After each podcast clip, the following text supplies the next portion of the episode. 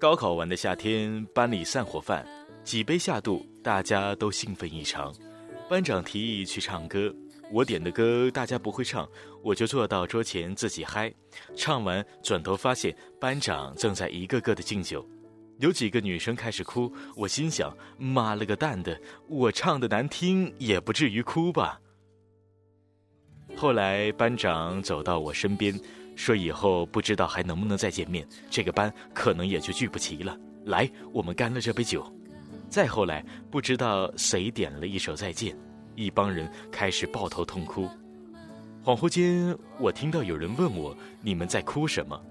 我回：“不知道。”那时候就是这样，那样的夏天碰上那样的一群人，开心就大声笑，难过就抱成一团痛哭，没什么道理可讲。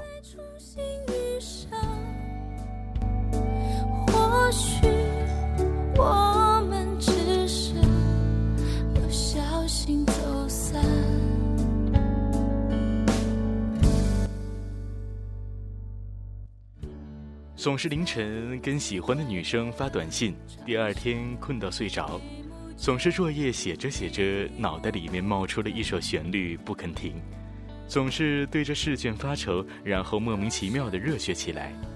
那是我跟试卷的战斗，不是你死，就是我亡。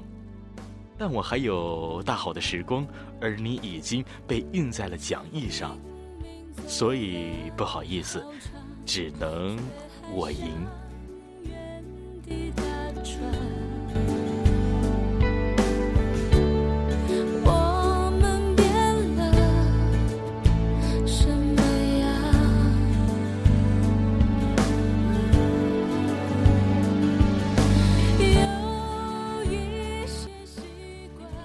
后来迎来了分道扬镳的路口，我再一次被打败。我满以为可以躲过告别，回过神来才发现自己好像一直在告别。我们走在各自的路口，向着各自的选择前进。有些人后来就真的、真的没有再见过，但我已经不再害怕了。这世界上有很多事情是不需要理由的，比如天空的颜色和大海的温度，比如夏夜晚风里面刻着的那种感觉。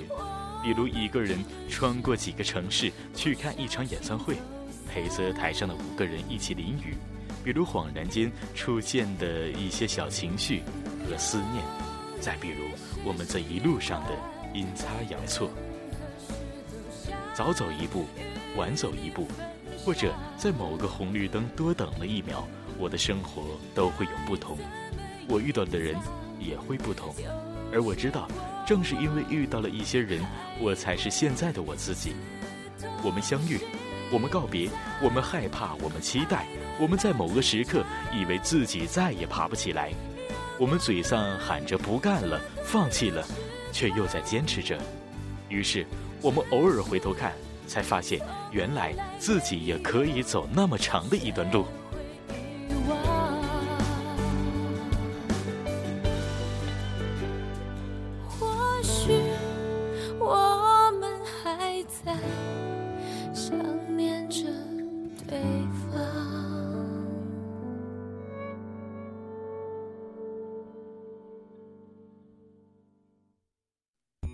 见了太多糟糕的事情，反倒觉得一切都会好的；有了太多糟糕的情绪，反倒知道怎么应对这些。时间那么的宝贵，就都用在自己认为对的事情上。过去的每一天，你看的每一本书，你做的一些小事，你偶然遇见的人，都在一点点组成你的现在，你的现在组成你的未来。你一路丢掉的，都是你曾经坚守的；你拥有的，都曾经永远遥遥不可及。而你还在向前，还有跌倒爬起来的力气，还有朋友陪伴在身边，所以没有什么可怕的。因为一个人最大的武器，就是豁出去的决心。总有一天，我们要用自己的力量站稳，用你自己的方式去站稳，去保护你想保护的人。这是我们约好的，你可别输了。我在这里等着你的好消息。这里是 FM 四三四七零八，崔大同为你讲一个温暖的故事。